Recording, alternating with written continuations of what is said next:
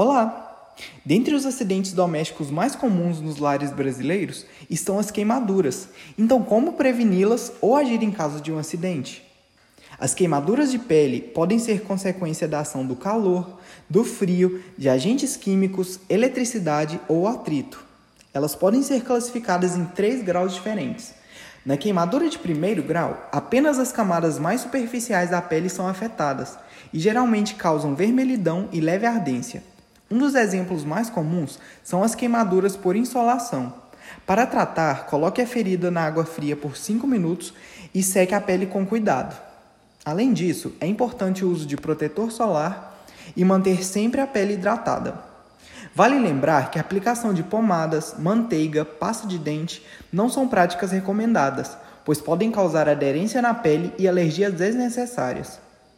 As de segundo grau são caracterizadas por bolhas cheias de líquido amarelo claro, sendo este um caso típico de queimaduras com panelas quentes ou no fogão de casa.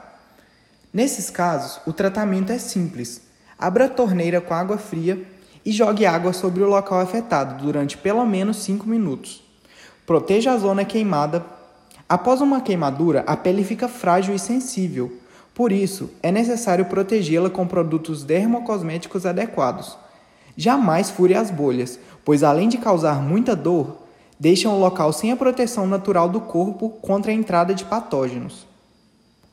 Já as queimaduras de terceiro grau são as mais graves e profundas, já que as camadas superficiais da pele foram todas destruídas, podendo atingir também alguns nervos periféricos. E assim como nos outros casos, coloque sobre água corrente, e procure ajuda o mais rápido possível, pois em casos mais urgentes é necessário a internação do paciente. Pode-se chamar o SAMU. Porém, se as queimaduras forem causadas por um incêndio, diz que os bombeiros, pois é importante evitar novos acidentes.